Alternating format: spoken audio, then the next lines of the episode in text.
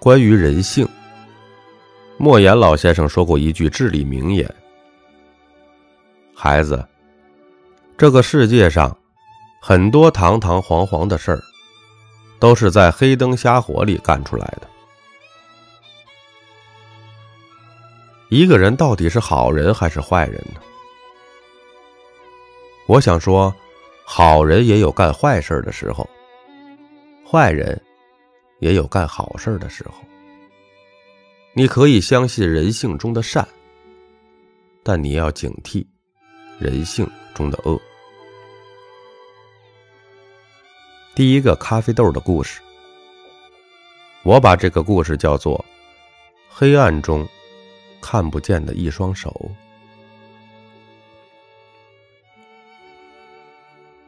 咖啡豆本人从小学到初中。一直都伴随着两个人的身影，一个是我的铁哥们儿，我跟他从一年级到初中，一直是最好的朋友，几乎天天泡在一起。另一个是我的死对头，我跟他从小到大同班，几乎伴随的都是打架、争吵。上初中的时候。我们都住在学校的寝室。一天早上，我起来的时候，发现我口袋里的三十块钱不见了，那几乎是我一个月的生活费啊！我记得晚上的时候钱还在口袋里，结果早上就不见了，很可能是被人偷了。于是我跟我最好的那个兄弟说。我三十块钱不见了。他一听，立刻在宿舍里火冒三丈，大骂道：“你们谁偷了我兄弟的钱？是不是找死？今天谁也别走！”所有人都傻了，然后也开始陆续大声喊道：“谁偷的钱了？你们这是栽赃吧？”尤其我那个死对头，更是喊得厉害。说：“如果搜不到，咱们就没完。”我看到两边都这么僵着，我也不想我这个兄弟跟他们再打起来。而且看他们这么理直气壮，我也有点心虚了，在想是不是我在回来的路上丢的。然后我就说：“算了，大家别吵了，可能是我搞错了，没事没事，上课去吧。”上课的路上。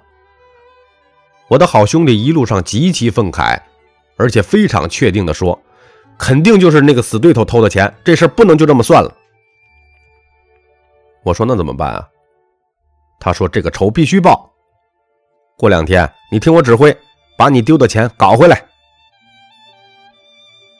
两天后的晚上，睡到半夜，我突然被我好兄弟摇醒了。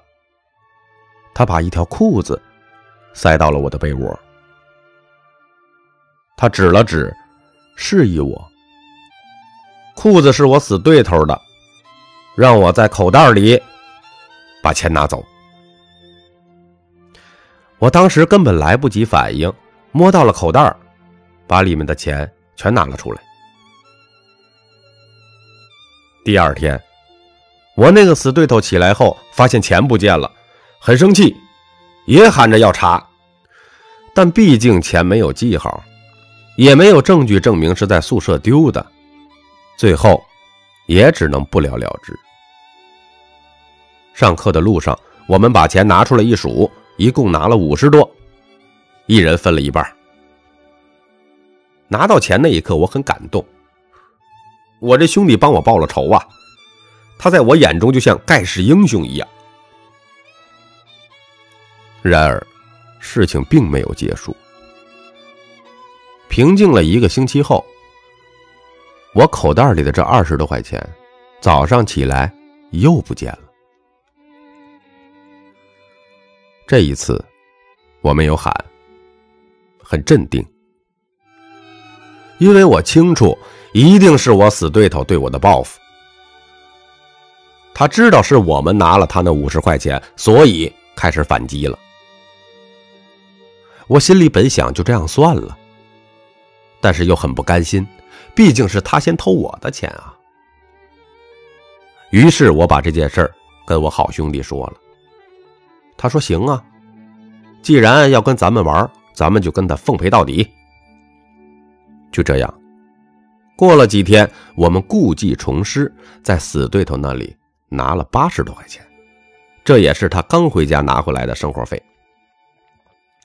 这次事情闹得就大了，他找来了老师和宿舍长，一口咬定我和我兄弟是小偷，但我们死不承认，而且我一口咬定他贼喊捉贼，因为我也丢了两次钱啊，都是他偷的。最后老师也没辙了，叫我们把钱放好。这事儿过后呢，我猜想我那个死对头肯定还会报复我，我要抓他个现行，洗脱我的罪名。于是，一个晚上，我故意当着宿舍所有人的面假装不经意的把五十块钱放在了裤子口袋里，然后把裤子放在了被子上。整个晚上我已经做好打算，不睡觉了，就等着抓到这双黑手。半夜的时候，果然有了动静，有双手轻轻的在我的被子上浮动，轻轻的在扯被子上的裤子。我偷偷眯着眼看了一下，立刻把我吓傻了。拿走裤子的，不是我的死对头，而是我的好兄弟。我当时彻底傻了，没说任何一句话。就这样，他把钱拿完，把裤子放回了被子上，然后继续睡觉。第二天，上课的路上，我和他说了我钱不见的事儿。他和往常一样生气发火，骂我的死对头，声称要替我报仇。看到这一刻，我已经全明白了。他从始至终都在自导自演这场戏。他偷了我的钱，然后栽赃给我的死对头，然后再以帮我报仇的名义一起偷死对头的钱，然后偷完他再分一半。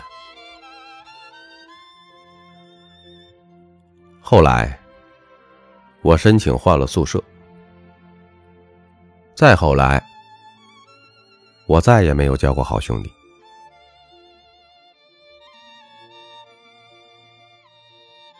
第二个咖啡豆的故事，我管这个故事叫“善良的贪婪阿姨”。多年前有一天。我妹妹逛街回来，发现她手机不见了。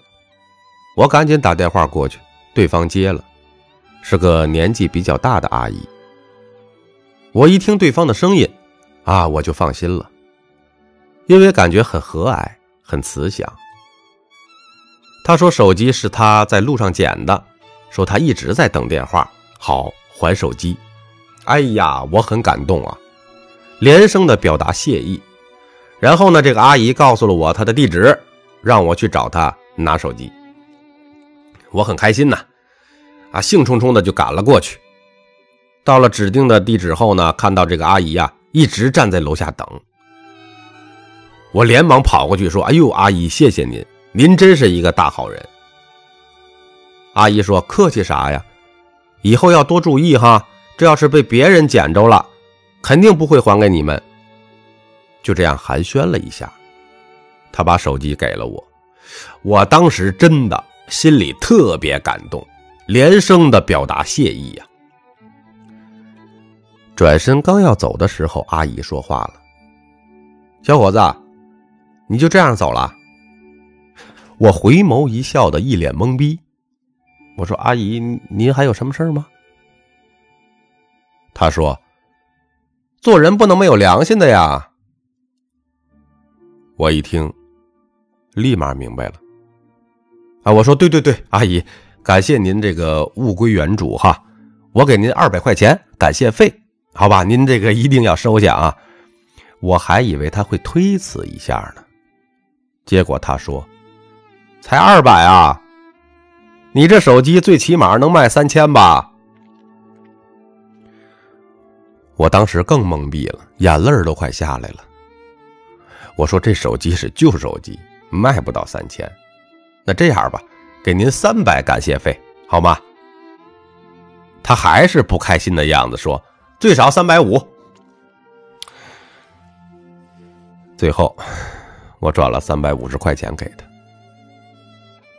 回来的路上，我一路都在想一件事：这个阿姨到底是好人还是坏人？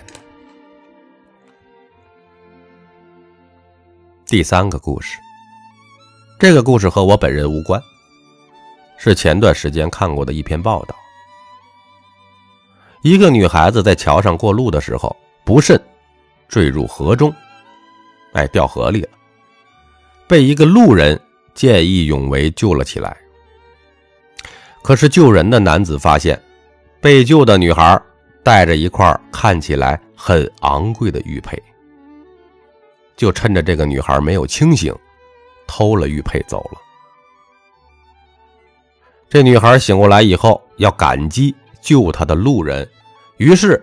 调取了附近的录像，发现是这个男的救了他，特别的感动，就想找到这个男的之后啊，感谢他的救命之恩。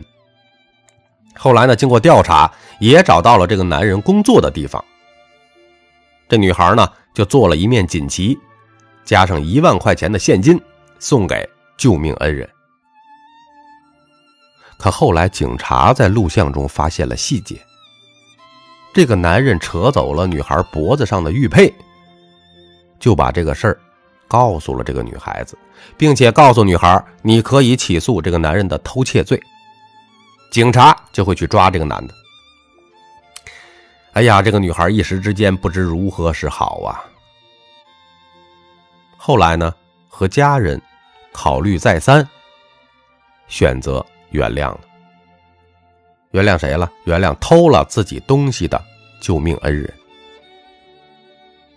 并且这女孩送给救命恩人的锦旗一直挂在这个男人的公司，上面写着四个字：“道德楷模。”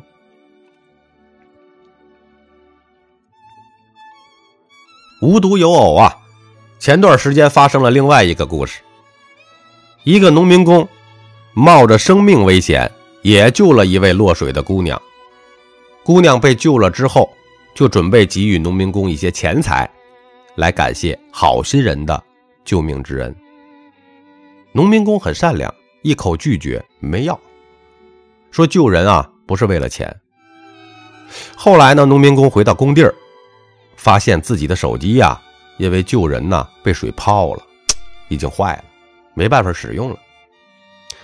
再买个新的吧，很普通的手机就行，可能五百块钱就行。但是自己呢，在工地上啊，辛辛苦苦啊，挣五百块钱啊，挺不容易的，有点心疼。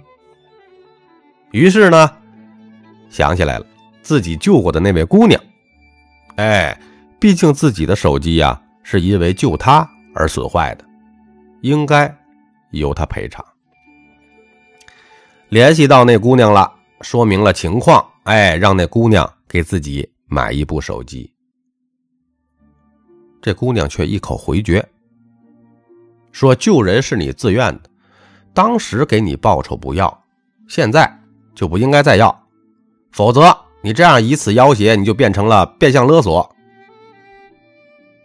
可农民工也很委屈，他觉得他要的是赔偿，我不是报酬啊。没想到。人心热得快，啊，凉得更快。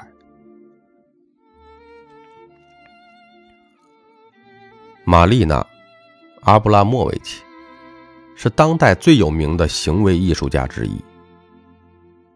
一九七四年的时候，他曾在意大利表演著名的人性试验。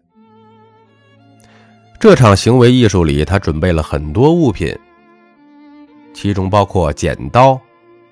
灌肠器，有一颗子弹的手枪，等一些杀伤性的工具，并且他许诺观众可以在他身上任意使用这些物品，对后果不用承担任何责任。然后，他把自己用药物麻醉，将身体交给了观众。刚一开始，人们只是在他身上画画、涂鸦什么的。